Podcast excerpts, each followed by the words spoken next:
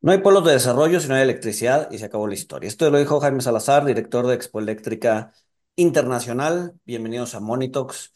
Mi nombre es Luis González, CFA. Mi nombre es Walter Buchanan, CFA, eh, y pues bueno, hoy vamos a estar hablando del el nearshoring o el nearshoring. Eh, ahorita van a ver de qué hablamos y pues, para, para hablar sobre esto tenemos a Alexis Milo Caraza. Alexis Milo es socio fundador de Miranda Teleconomics, firma de análisis y consultoría especializada en economía, finanzas y telecomunicaciones, y previamente fue economista en jefe y director de análisis en HCBC México. Eh, antes de, unirse al banco, Alexis fue comisionado en la Comisión Federal de Telecomunicaciones, puesto para el que fue designado por el presidente de la República en 2011. Eh, posiciones previas en el sector público incluyen coordinador de asesores del presidente de la República, director general de deuda pública y director de política fiscal.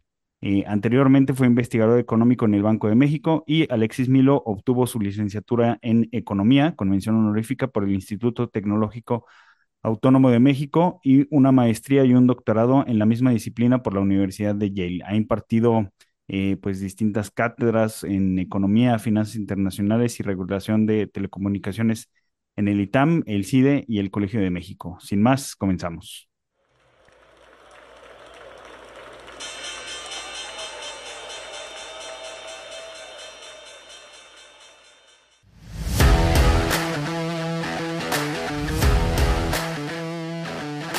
Monito, el otro lado de la moneda. Bueno, Alexis, pues mil, mil gracias por, por acompañarnos en, en este episodio, donde pues vamos a generar un poquito de polémica porque pues vamos a, vamos a cuestionar si, si el nearshoring es, eh, está siendo el, el, sueño que nos vendieron o simplemente se está quedando en un sueño eh, inalcanzable y, y, pues dónde, dónde vemos reflejado esto, pero antes de, de adentrarnos al nearshoring, quisiera eh, pues recapitular un poquito, que, que, nos platicaras en términos simples, o sea, qué, qué, qué es el nearshoring y por qué eh, pues iba a traer tanto beneficio para México. Bueno, primero que nada, pues muchas gracias, Walter. Luis, es un gusto para mí estar aquí con ustedes. gracias por la invitación y para platicar de estos temas, ¿no? Que indudablemente son son importantes y además son temas relevantes en la actualidad y para los próximos años, ¿no? Bueno, ¿en qué es? Recordemos qué es el nearshoring para aquellos amigos que no estén familiarizados con el concepto. El nearshoring surge, pues básicamente del pleito comercial que hay entre China y Estados Unidos, ¿sí? China, que por varios años fue el, principal socio comercial de Estados Unidos, pues de pronto Estados Unidos, sobre todo con la llegada de Trump, pero real, realmente esto ha eh, ha permanecido con Biden y se espera que siga, pues llega un momento en que Estados Unidos decide que no quiere depender tanto de insumos eh, provenientes de China, ¿sí? Y entonces, por lo tanto, quiere sustituir eh, algunos productos que traía de China por productos que puede traer de otros lugares o más cercanos, pero también hay que decirlo, también puede ser más amigables, ¿no? Es decir, lugares en donde no tenga un problema geopolítico o potencialmente geopolítico. Eh, y es cuando entonces, eh, viendo esto, tanto el gobierno de Estados Unidos como las empresas globales, pues empiezan a llevar producción a otros lugares, ¿no? Eh, y obviamente en este proceso, el principal beneficiario, tanto por ser vecino de Estados Unidos como por tener un tratado de libre comercio con Estados Unidos y Canadá, pues uno de los principales es beneficiarios es México, ¿no? Y por eso este, a, esto, a este proceso se le llama nearshoring, ¿no? Es decir, traer la producción eh, más cerca, ¿no? Ahora, la verdad es que este es un proceso más complejo que eso. Y lo que hemos visto es que no es nada más nearshoring. También hay friendshoring, allied shoring, hay muchos tipos de shoring, ¿sí? Pero que básicamente se refiere a mover esta producción. Y menciono esto porque no todo es la cercanía hemos visto, y hablaremos de eso quizá con más detalle un poco más adelante durante el podcast, pero hemos visto que mucha de esta producción también ha ido a países que no necesariamente están más cerca, como Vietnam, como Tailandia, eh, como Malasia, eh, que no necesariamente están más cerca del mercado de Estados Unidos, pero que sí representan lugares donde las empresas globales se sienten más cómodas produciendo para entrar al mercado americano, ¿no? México obviamente ha sido uno de estos grandes ganadores, eh, pero no necesariamente ha sido el principal ganador, ¿no? Em, y esto pues hace que, y con esto cierro esta introducción, pues un poco, y, regresando a tu planteamiento original, la moneda se encuentra en el aire, ¿no? Realmente México se va a beneficiar todo lo que puede de esta cercanía con Estados Unidos o no. Realmente eh, la cercanía y los tratados de libre comercio harán la diferencia respecto a otros países que quizás se encuentran mejor posicionados en su cadena de producción, en sus temas logísticos, etcétera. Yo, yo diría, y con esto cierro esta introducción, pues que la moneda está en el aire. Indudablemente será algo que nos traiga grandes beneficios, pero eh, pues qué tantos beneficios. Y sobre todo, y diría que esta es la gran pregunta, ¿qué tan duraderos? Es la gran pregunta que yo creo que está todavía eh, eh, puesta en el aire, ¿no? Claro, ci- citando cifras que tú mismo publicaste, Alexis, y, para que la audiencia lo conozca, o sea, estamos hablando de que desde 2016 a, a- a la fecha, o sea, las importaciones de China cayeron 6.3%, Ujú. eh, y de, de esto México y Canadá solo ganaron 1.8 porcentuales. O sea, el, el resto, el 5.2, o sea, la mayoría, se fue a los países que tú mencionaste, donde, donde tienen eh, friendshoring o allyshoring, Vietnam, Taiwán, Irlanda, eh, India, Tailandia, y también, por, por citar otras cifras eh, del Financial Times, eh, en, en el Financial Times ponen que la inversión en México sí ha crecido, particularmente en, en 2023, pero mencionan que durante 2022 Brasil atrajo 41% de toda la inversión extranjera a, América Latina y en el Caribe, y México solo eh, 17%. Ahora, también en este artículo de, del Financial Times eh, ponen en duda si, si es algo a celebrar que México haya sobrepasado a, a China en importaciones de Estados Unidos, porque ellos lo que dicen es, bueno, México lo sobrepasó o China tuvo un declive eh, estrepitoso. Pero bueno, para, para continuar con la conversación, Alexis, ¿a qué, a qué se debe que los capitales estén prefiriendo otros países, eh, inclusive en, en, en Asia, a México, donde se tiene la, la ventaja logística eh, con, con Estados Unidos? Pues mira, yo creo que es un proceso muy interesante. Recordemos que muchos de estos países, como tú bien mencionas, Vietnam es el principal ganador eh, de este proceso, de esta reducción, que hay que decirlo, su pico lo toca, digamos, el pico de la participación de China en las importaciones totales de Estados Unidos se alcanza a principios de 2016, más concretamente en febrero, como tú mencionas. Y a partir de ahí empieza un declive, ¿no? Y es cierto, no es tanto que haya aumentado la participación de México, sino que la de China ha disminuido y obviamente eso pues lo cachan otros países. Ahora, creo que eh, es, es relevante que mucho de esta participación en el mercado de Estados Unidos lo esté recibiendo países que están tan lejos como Vietnam, ¿no? Si tú ves en esa lista que mencionabas, Walter, pues la mayor parte de los países son asiáticos, ¿no? Incluso hay países europeos que están ganando participación. Y esto quiere decir que en el, probablemente en el, en el corto plazo, pero seguramente en el largo plazo, habrá otros factores distintos a la proximidad geográfica que van a jugar un factor bien importante, ¿no?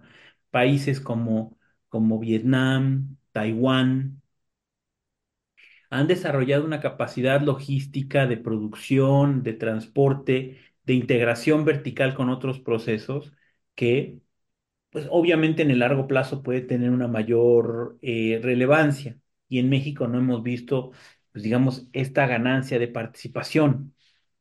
Ahora, por otro lado, eh, pues yo creo que eh, es, es muy, es muy representativo que en México pues no hayamos visto en todo este contexto, porque esto no es nuevo, desde el 2016 estamos hablando pues ocho años desde que podríamos decir que está en, en, en, en, proceso este asunto del nearshoring, pues el único, el único evento relevante que hemos, eh, o el único anuncio relevante que hemos tenido es el de Tesla, ¿no? Que de por sí pues, se anda tambaleando, no sabemos si va a llegar a Nuevo León o no.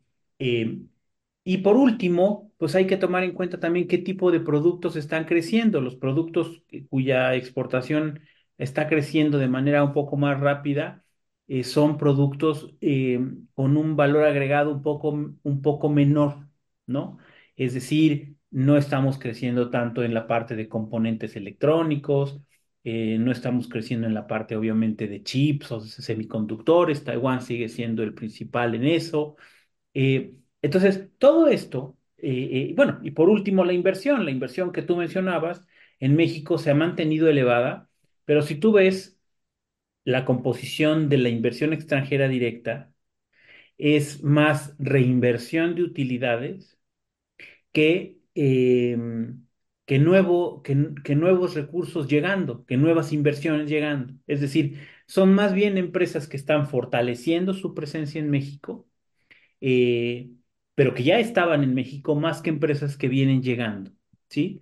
Entonces, si tú pones todo esto que yo acabo de mencionar de una forma un poco, un poco, eh, si, tú pones esto, que yo mencioné de manera un poco desordenada, lo, lo pones junto, eh, tenemos un poco que el nearshoring hasta ahora es una ensalada de, sí, llegada de inversión, pero no necesariamente inversión nueva, sino de empresas que ya operaban en México.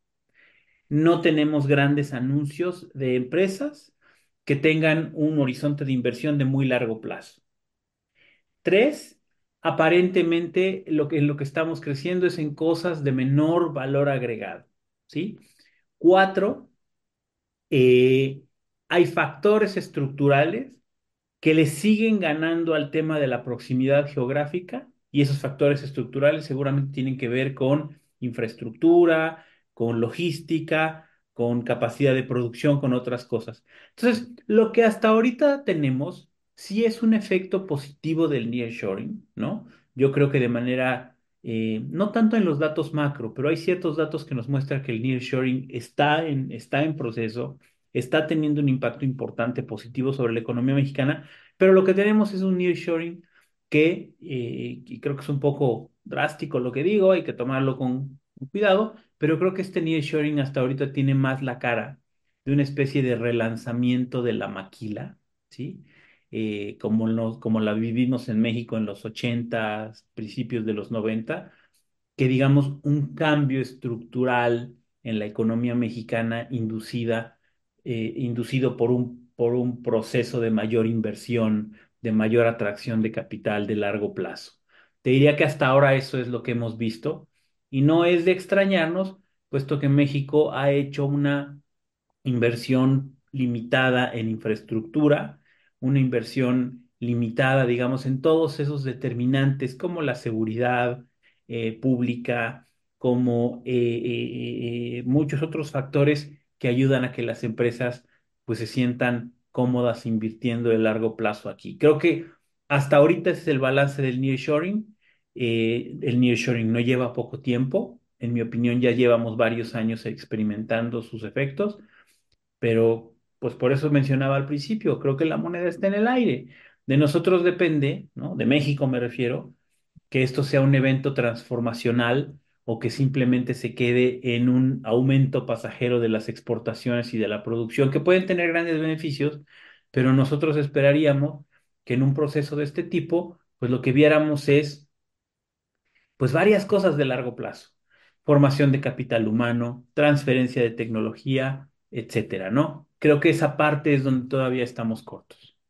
Oye, Alexis, pregunta, pero, pero por otro lado, sí hemos visto, eh, a ver, una, una, gran parte del crecimiento que hemos experimentado 2020, digo 2022, 2023, ha sido por inversión fija bruta, ¿no? O sea, sí hemos visto esta, esta gráfica de inversión que, que, que nos pone el INEGI, ¿no? Prácticamente una línea horizontal del 2008 al 2020, la caída del, de la pandemia y después eh, una recuperación y además una inercia hacia arriba, ¿no?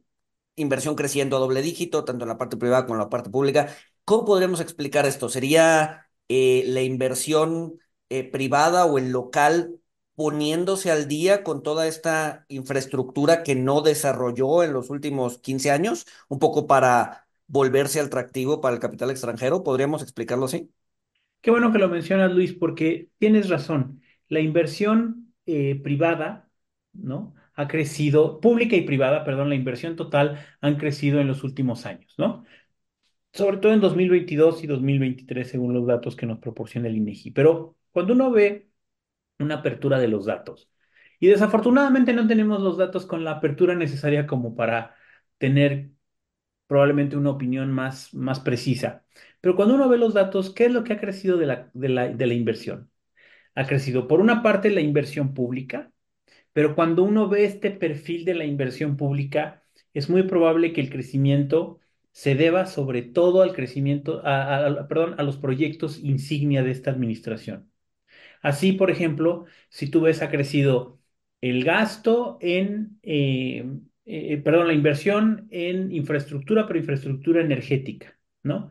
En infraestructura en, telecom en comunicaciones no ha crecido.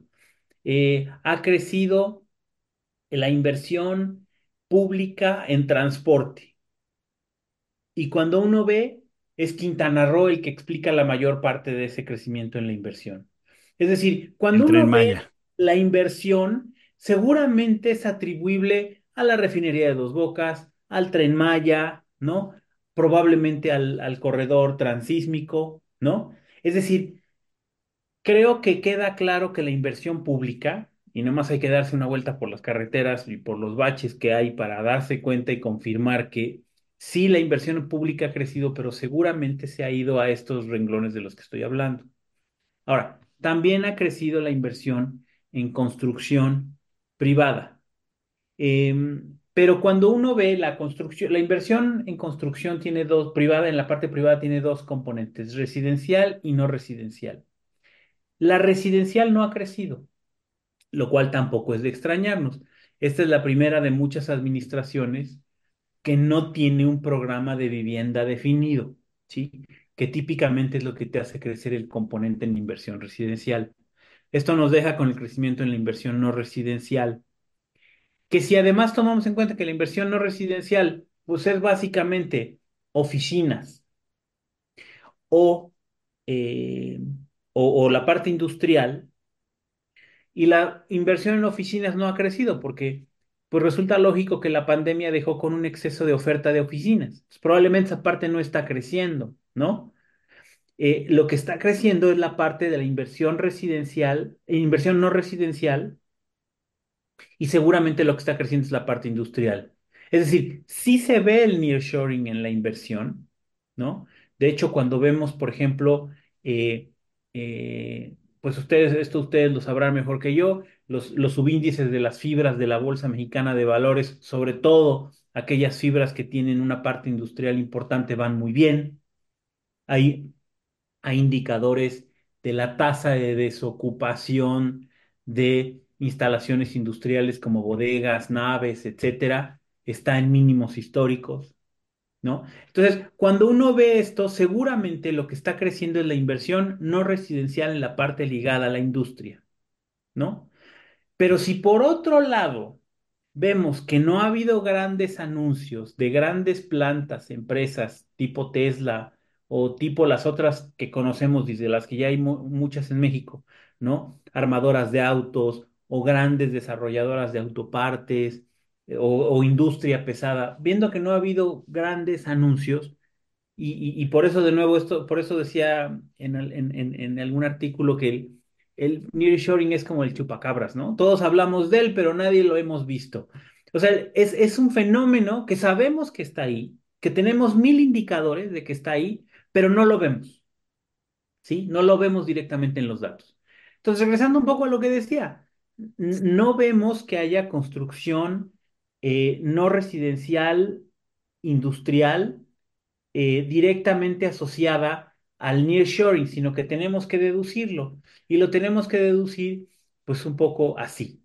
Y todo esto, y vuelvo, vuelvo un poco al punto que hacía yo eh, hace, un, hace un momento, todo esto nos muestra un perfil probablemente de que qué tipo de empresas están llegando a México. Empresas que producen, quizá cosas que tienen un valor agregado un poco menor, una mayor intensidad de mano de obra, porque no olvidemos que en toda esta ecuación la mano de obra en China en dólares ya es más cara que en México en el sector manufacturero, ¿sí? Que vienen buscando quizá la mano de obra competitiva de México, que, como decía, no están produciendo los componentes electrónicos o las cosas de alta tecnología con gran valor agregado, que además requiere una mayor inversión de largo plazo, una formación de capital de, de largo plazo. Entonces, un poco, ¿qué tipo de empresas están llegando? ¿No? Probablemente estamos haciendo más tenis, probablemente estamos haciendo más jeans, ¿no? Eh, probablemente estamos haciendo este, más, más lavadoras, más refrigeradores, ¿no? Probablemente estamos haciendo más de lo que se conoce como manufactura tradicional, pero probablemente hasta ahora el nearshoring no ha estado asociado a este incremento en, en cosas de mayor valor agregado. Cuando, cuando hablas de que no se ve en los datos, Alexis, o sea, de que se tiene que inferir por la tasa de desocupación de propiedades industriales en, en la frontera norte o en el, o en el país, o sea, te, te refieres a que no tenemos algo puntual. Voy a hablar de. Estados Unidos porque es el dato que, que estoy viendo ahorita.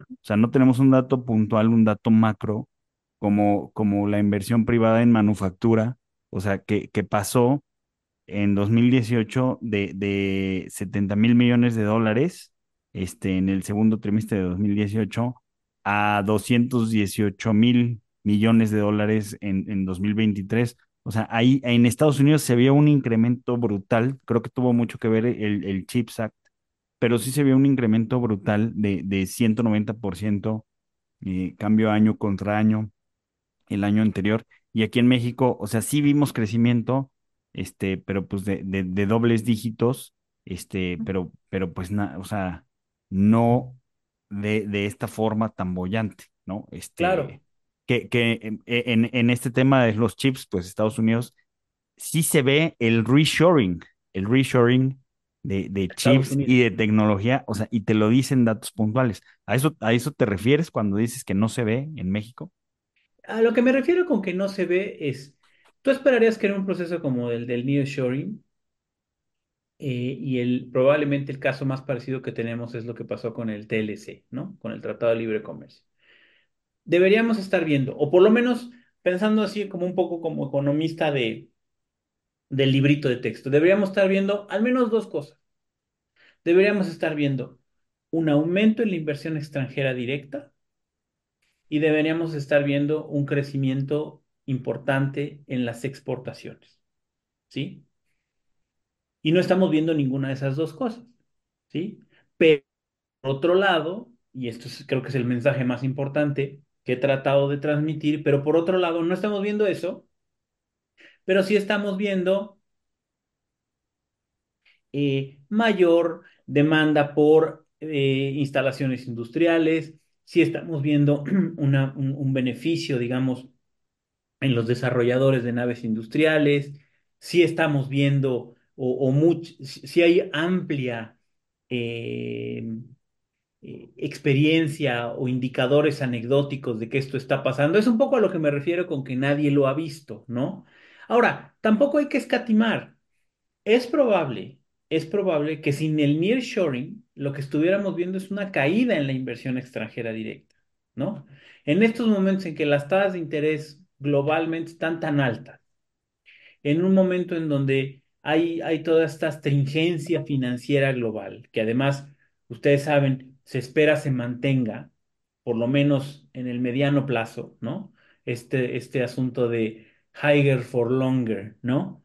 Este, pues quizá deberíamos estar viendo una inversión extranjera directa que es quizá diez mil, doce mil dólares, doce mil millones de dólares menor que lo que estamos viendo.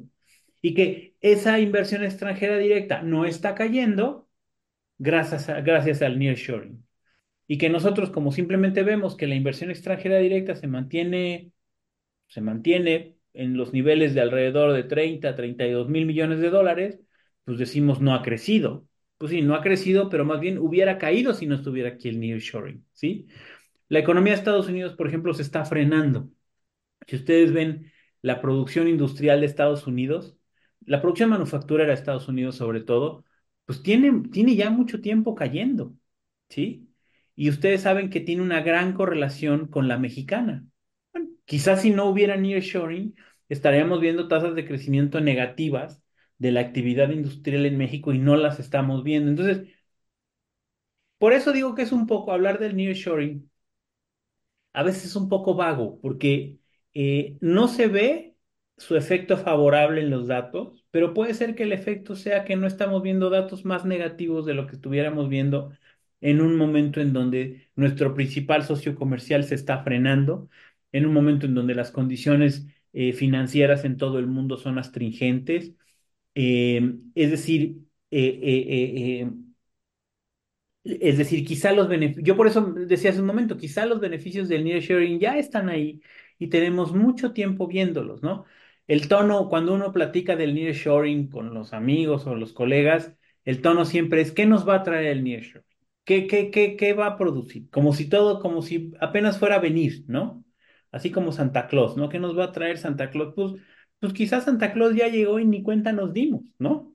Y estuviéramos viendo números peores a los que estamos viendo si no fuera este el caso. Ahora, esto no cambia el argumento principal que hacía yo hace un momento, decir, bueno, lo que sí sabemos es que hasta ahora el nearshoring no se ha traducido en inversiones de más largo plazo y no se ha traducido en, digamos, un cambio transformacional de la economía, lo cual tampoco debe sorprendernos. Miren, de acuerdo a los, a los estudios eh, eh, que han publicado instituciones muy serias como el BID, eh, hay varios bancos, Bank of America, este, BBVA, Banorte, hay, hay, hay, hay varias instituciones muy buenas, muy serias que han publicado cosas, ¿no? Y todas más o menos el consenso es que las exportaciones van a crecer entre 10 15% en un, en un transcurso de 6, 7 años, ¿sí? 8 años probablemente. Eh, bueno, hay que recordar que con el Tratado de Libre Comercio, las exportaciones eh, tan solo entre 94, que entró en vigor el, Tratado de Libre Comercio, y 2001, que digamos se acaba la luna de miel porque entra China a la Organización Mundial de Comercio, tan solo en esos siete años, las exportaciones de México se triplicaron, ¿sí? Entonces, y, y bueno, y no salimos de pobres, ¿no? Entonces, por eso es que, al, por eso es que, que creo que debe haber cierto escepticismo respecto al nearshoring, ¿no? Porque eh, con un cambio mucho más grande, mucho más estructural, de mucho mayor calado, proporcional a lo que era la economía mexicana en ese entonces, no vimos un cambio transformacional, ¿no? La pregunta es si ahora lo vamos a ver. Las condiciones son distintas, ¿no? Ahora ya tenemos un tratado de libre comercio con Estados Unidos. Recordemos que en aquel entonces, como decía hace un momento, lo que acabó con la luna de miel fue la entrada de, China a, la película. Ahorita más bien a China lo están sacando de la película. Bueno, no sabemos quién está sacando a quién, pero, eh, pero, pero, pero la idea es que eh, China no vuelva a ser, digamos, este gran eh, proveedor de Estados Unidos, sino que el proceso se revierta. Entonces, pues no sé, digamos, creo que, creo que el nearshoring o hablar de estos temas a veces dejan más dudas que respuestas, más preguntas que respuestas, pues pero creo que un poco nuestra labor es, es pues despertar esta reflexión sobre algunos temas que a veces damos por sentados, ¿no? Sí, claro. Oye, para, para, para plantear más dudas, este, un- una, una de las cosas que menciona este Jaime Salazar de- del quote que dijo Luis al, al principio es que eh, para, o sea, él, él- él ve que el nearshoring está pele- peligrando porque no hay inversiones en, en electricidad. Tú mencionabas la planta de Tesla, este, que yo te decía en, en corto que la gente se enoja cuando le dices que la planta de Tesla no, no va a venir. Este, el, el tema es, o sea, ¿por qué, por qué, por qué peligra que venga Tesla? Pues porque no hay infraestructura eh, para, para transmisión de energía, no hay, no hay infraestructura en electricidad. Eh, esta- acabo de ver una noticia de que otro armador de, de autos, BYD, está explorando eh, ver si se viene a México. que a lo mejor se topa con lo mismo, porque lo, lo, lo que comenta Jaime Salazar es que necesita, o sea, una empresa que está evaluando poner, hacer una inversión importante, como tú lo comentabas, Alexis, pues evalúa la infraestructura que ya existe, no la que va a haber. Este, y aquí en, en pues el, el- los planes que tiene comisión, o sea, de momento no la hay y no se ve que, que estén los planes. ¿Crees que esto eh, del tema de infraestructura en energía sea algo que esté frenando estos grandes proyectos como, como Tesla u otro tipo de, de inversiones que no sean en, en maquila, por así decirlo?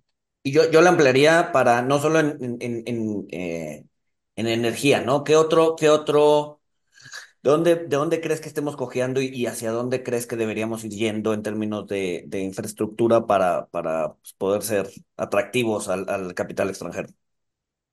A ver, yo creo que la parte de energía es, es el principal lastre, digamos, para que el nearshoring no esté teniendo un mayor impacto, o en sí para que el Tratado de Libre Comercio no hubiera tenido un mayor impacto. Eh, más o menos del 94-95 que entró en vigor el Tratado de Libre Comercio a la fecha, las exportaciones se han multiplicado por nueve veces, ¿sí? Eh, medidas en dólares reales, ¿no?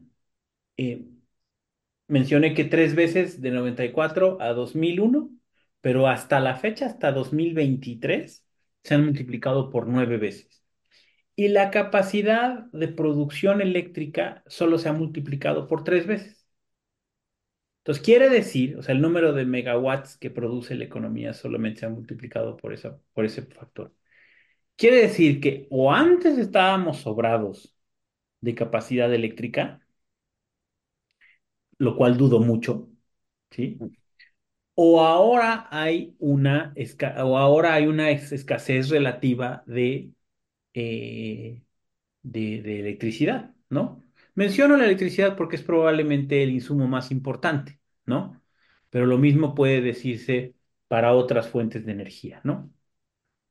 Entonces, claramente eh, no ha crecido la oferta eléctrica a la velocidad a la cual debería haber sucedido, ¿no? Y esto yo creo que es, es eh, una cosa muy importante, porque cuando uno ve cuáles son las tres cosas más importantes para la industria, sobre todo la industria pesada, son tres. En primer lugar, la ubicación, es decir, la cercanía a los mercados de demanda final, esa la tenemos. Mano de obra competitiva y calificada, yo creo que esa la tenemos, ¿no? No sé bien, quizá hayamos perdido un poco ahí, porque pues tantos años de, estancamiento del sector manufacturero, etcétera, mientras Asia estaba creciendo fuerte, pues no sé si han creado algún efecto un poco más duradero, pero la tenemos, ¿no? Producimos coches y los producimos muy bien, ¿no? Entonces vamos a suponer que esa parte está. Lo único que faltaría en esta, en, en, digamos, en, en estos requisitos, pues es la parte energética, donde claramente hay un rezago, porque además hay que recordar que no nada más tenemos eh, falta de oferta energética, sino también tenemos una, una oferta energética muy deficiente, ¿no? La calidad de la, de la, de la energía eléctrica en México es muy mala por las variaciones de voltaje, por la intermitencia que tiene la, la, la provisión de electricidad, etcétera. Entonces, yo sí diría que, que, esto puede ser un cuello de botella. Creo que muchas empresas que podrían venir a México eh, y ven lo que esta administración ha hecho en términos de del sector eléctrico, pues no se sentirán muy animadas, ¿no? Hay que recordar que, que, que eh, la reforma eléctrica de la administración, la reforma energética de la administración pasada permitía que los privados pudieran producir electricidad y que si tenían algún excedente, se lo podían vender a la Comisión Federal de Electricidad. Esto a lo que llevó es a que muchas empresas dijeran, bueno, yo vamos a invertir con un horizonte, vamos a invertir en una planta de acero o de producción de algo y vamos a invertir en capacidad de producción. En el entendido de que si tengo sobrantes en mi capacidad de producción, se lo puedo vender a la CFE y no pierdo dinero. Por eso, digamos, después de la reforma energética de, la, de, Peña Nieto, hubo muchas empresas que sobreinvirtieron en capacidad de producción, en el entendido de que no era dinero despreciado porque últimamente lo podían vender. Ahora que cambiaron todas esas reglas y que la CFE tiene que dar prioridad a sus propias plantas y que está creciendo esa capacidad, pues a las empresas ya les pusieron como una especie, como un, grado de incertidumbre, un adicional a su inversión en producción eléctrica. Y entonces lo que estamos viendo es que eh, eh, toda esta política energética de la actual administración, pues realmente lo único que está haciendo es inhibir más la inversión de largo plazo de muchas empresas, principalmente de industria pesada, por este asunto de la, de la electricidad. Y no olvidemos que también pues, hay otros aspectos que no, que no ayudan, ¿no? Y que yo no diría que son definitorios, pero que seguramente tienen un impacto negativo. Principalmente el asunto de la inseguridad, ¿no? Este, eh, es decir, una empresa, una empresa dice, bueno, está bien, yo puede ser que aquí tenga seguridad privada, que mis ejecutivos los hago que vivan en ciertos lugares, eh, toda esa parte está bien, ¿no? Pero bueno, pues tengo que recibir una carga de algún químico, algún precursor, algún, alguna cosa en el puerto de Manzanillo y sé que tiene que atravesar estas zonas y pues en esas zonas no tengo ningún control, ¿no? Eh, es decir, claramente el tema de la, de la, de la inseguridad, yo no diría que está, eh, yo no diría que es definitorio, ¿no? Pues porque hay regiones del mundo que quizás son más inseguras, quizás no mucho más inseguras, pero donde se produce. Pero yo diría que mucho de esto lo que está generando es, pues, una especie de, de, de traba adicional en la operación de las empresas que las propias empresas no pueden resolver con recursos, ¿no? Entonces el tema de la inseguridad y también pensando en, términos un poco más amplios, pues, pues, toda la infraestructura, ¿no? O sea, es decir, México no ha invertido, digo, eso se está revirtiendo en parte en esta administración, pero en ciertas cosas muy focalizadas, pero no ha invertido en puertos, ha invertido mucho en carreteras, pero sobre todo ha invertido en, en, modernización de carreteras, no tanto en nuevas carreteras. Si ustedes ven en los últimos años, la, digamos, carreteras grandes, largas, pues la única que se ha hecho es la Durango-Mazatlán, ¿no? Digamos, hacer una carretera desde cero en una ruta importante. Lo demás ha sido, sí, eh, mantenimiento, modernización de carreteras, etcétera. Eh, eh, entonces, eh, yo creo que también esa parte puede estar, puede estar inhibiendo, ¿no? Y desafortunadamente son cosas que están muy presentes en los, en los, pues en la mente de quienes deciden sobre invertir en México o no. Entonces, nada más un poco para cerrar este comentario, yo creo que sí es energía, infraestructura y seguridad, sobre todo energía, lo que están, lo que podrían estar inhibiendo un mayor desarrollo industrial en México. Ahora, mencionabas hace ratito que, o sea, si bien en México es anecdótico, eh, no, o sea, no se termina de ver, eh, no hay que, hay que medio escarbarle a las cifras para ver de dónde viene el crecimiento, de dónde viene la inversión. O sea, no es, no es claro que sea capital extranjero llegando. Hay algunas otras zonas del mundo, llámese Vietnam, Malasia, ¿no? En donde sí hay, o sea, donde sí es claro que se está, que se está aprovechando este, este tema de re, no quiero decir near, nearshoring porque no están cerca de Estados Unidos, pero este tema de relocalización de las cadenas de producción. Mira, la única, mira Luis, la única forma realmente eh, efectiva de capturar esto es, es mediante encuestas, ¿sí? Eh, el Banco de México eh, tiene un informe regional Y en su informe, si no mal recuerdo, es del año antepasado, de, de julio del 2022, eh, hizo una, hizo, como, como parte de este reporte regional, hizo una encuesta en donde pregunta, oigan, ¿cuáles son los factores que están, a quien llegar a, a invertir en México, ¿no? ¿Cuáles son los factores que le están haciendo a usted invertir en México?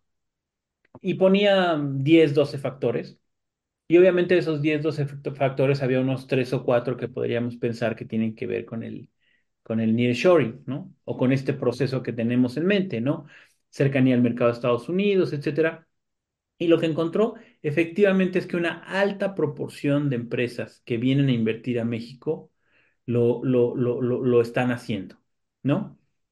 Y les podría decir que es, en mi opinión, ese reporte del Banco de México es de las muy pocas cosas que hay donde se puede medir de manera un poco más directa el impacto del, el impacto del nearshoring o, más bien qué tanto de la inversión está llegando por vía de nearshoring.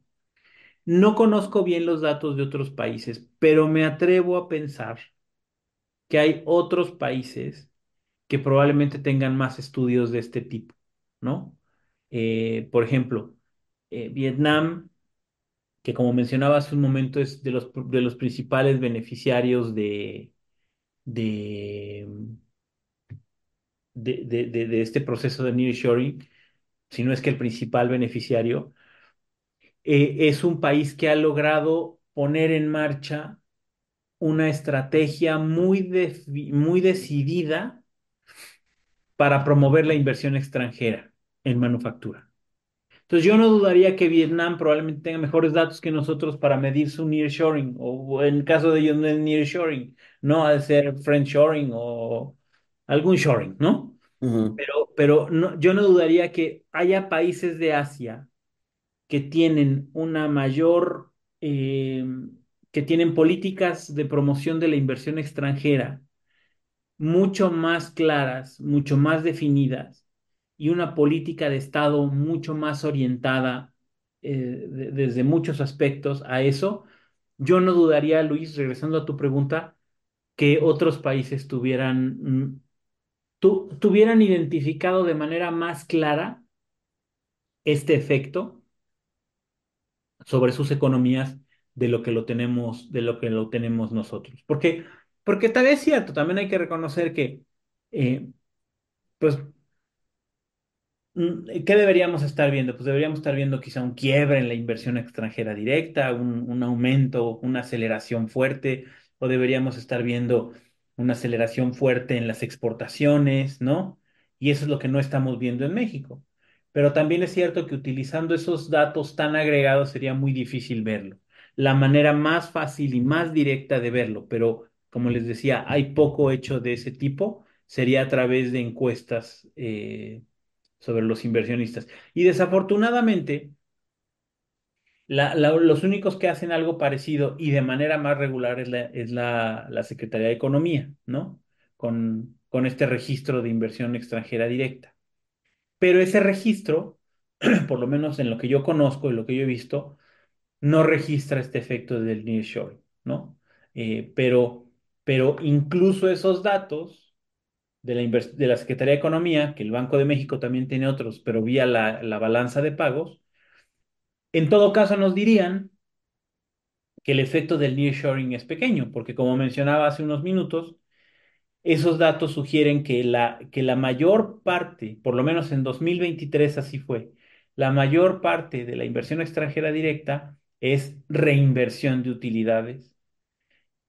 Eh, hay, hay tres, tres, tres, tres eh, clasificaciones. Reinversión de utilidades, transferencia entre empresas y nuevas inversiones. Podríamos pensar que las primeras dos, reinversión de utilidades, transferencia entre empresas, son empresas ya con presencia en el país y no dinero nuevo, por así decirlo. Esos son aproximadamente 90% del total de la inversión extranjera directa en México en 2023. Y solo 10% es dinero nuevo, ¿no? Entonces, los pocos datos que tenemos a veces nos meten más dudas que darnos, que darnos respuestas. Eso es un poco lo, lo, lo que quiero transmitir aquí. Oye, Alexis, para para ir cerrando el episodio, bueno, vo- voy, voy a ir dando, dando mi conclusión y voy a plantear otra pregunta. O sea, yo lo que entiendo es que, eh, o lo que voy desenmarañando, este, digo, a mi, a mi parecer, es que eh, se, se creía que el, el, el nearshoring iba a ser algo transformador. Yo ah, platicaba mucho sobre un artículo que escribió eh, Russell Napier, donde él sí creía que, que esta eh, inversión fuerte en realocación de cadenas productivas iba, iba a causar una bonanza de quizá de, de, de décadas. Eh, pero pues lo que estamos viendo en México, en nuestro país, eh, pues e- es eh, que sí nos estamos beneficiando, pero más que, más que transformador, pues está, está haciendo, está haciendo un boost en, en estos datos anecdótic- anecdóticos, ocupación, Yo lo pondría como este, más bien un, un factor de resiliencia, podría ser. o un factor de resiliencia, sí, porque como dices, sin eso, pues a lo mejor veríamos datos eh, cayendo. Pero, pero bueno, creo, creo, creo que quizá vamos a estar en, en, un proceso de reencuadre de, de qué es el nearshoring y pues las dudas pues las irá resolviendo el tiempo. Pero antes de concluir el episodio, yo, yo te quería preguntar, o sea, ¿qué, qué, qué necesita un país entonces para, para salir de pobre? Este, para, para ser un país de, de verdad este, porque pues con, con el TLC, pues ya vimos que pues la maquila no es, este, y si el nearshoring pues está trayendo más maquila, pues no va a ser la maquila, o sea, China no se hizo, este, lo, lo que llegó a hacer, digo que Xi Jinping pues, está deshaciendo a lo mejor, este, con, con maquila, fue, no sé si fue la transferencia de tecnología, pero bueno, más bien, ¿qué nos, qué nos puedes decir tú, Alexis? Mira, es, yo, yo creo que es, eso que mencionas, Walter, es, en, en- mi opinión, es el, el quid de la cuestión, ¿no? Eh, yo creo que el nearshoring, para ser un proceso transformador, necesita, uno, eh, dar certidumbre de largo plazo. Y aquí no nada más es la certidumbre jurídica, sino también es la certidumbre en términos de política, de política pública, ¿sí? Eh, es decir, que, que el gobierno eh, diga eh, los cambios legales van en, o no va a haber cambios legales que, cambien la jugada. Eh, es un gobierno que busca atraer la inversión, es un gobierno que busca mantener condiciones de competencia en los sectores, los distintos sectores de la, de la economía. No te voy a cambiar, no de pronto me voy a poner a competir yo, gobierno, contigo, privado en la, en la provisión de ciertas cosas. Es decir, es, es un concepto más amplio de certidumbre. Yo diría que es lo primero que se necesita. Lo segundo que se necesita es una política que permita que se materialicen los efectos de estas dos cosas. Y yo te diría, sobre todo, esto tiene que ver con formación de capital humano y, eh, y transferencia de tecnología, ¿no? Por ejemplo, algo que, algo que se menciona no, no muchas veces, pero que es parte de, del, del efecto positivo que podría tener el nearshoring y que no estamos aprovechando del todo, es que el nuevo tratado de libre comercio, es decir, el tratado que se renegoció con Trump, el USMCA o TEMEC, que vino a sustituir al, al viejo TLC, ya tiene un capítulo de servicios, ¿no? Y tiene además, y además es muy proteccionista con América del Norte. Es decir, eh, es decir, eh, aumentó la cantidad de valor agregado que tiene que ser añadido dentro de la región.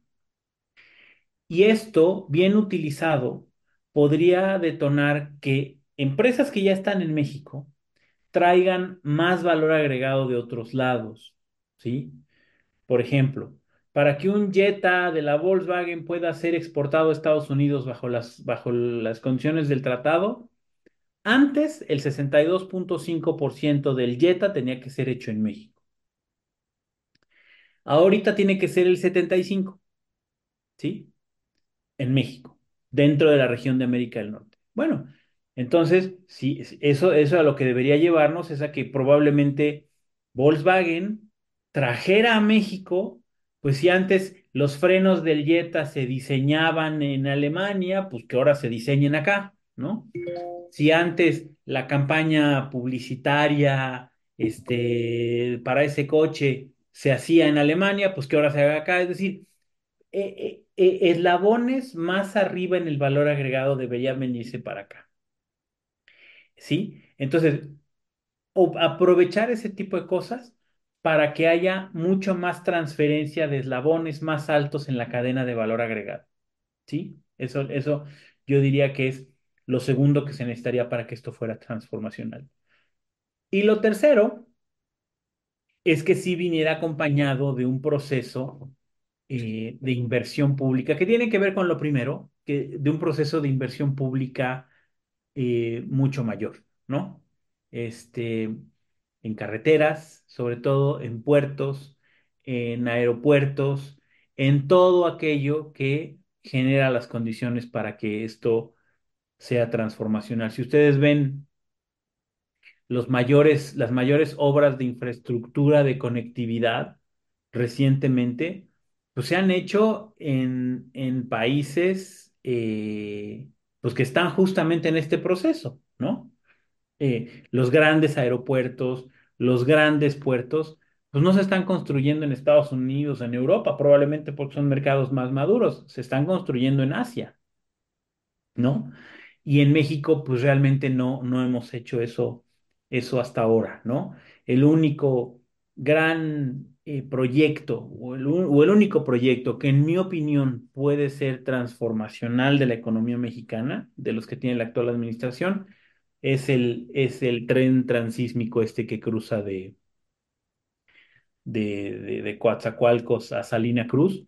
Pero esa no es una idea de esta administración, esa es una idea que viene desde don Porfirio, que quería, digamos, antes de que estuviera el canal de Panamá, ¿no? Esta era la, la otra opción, ¿no?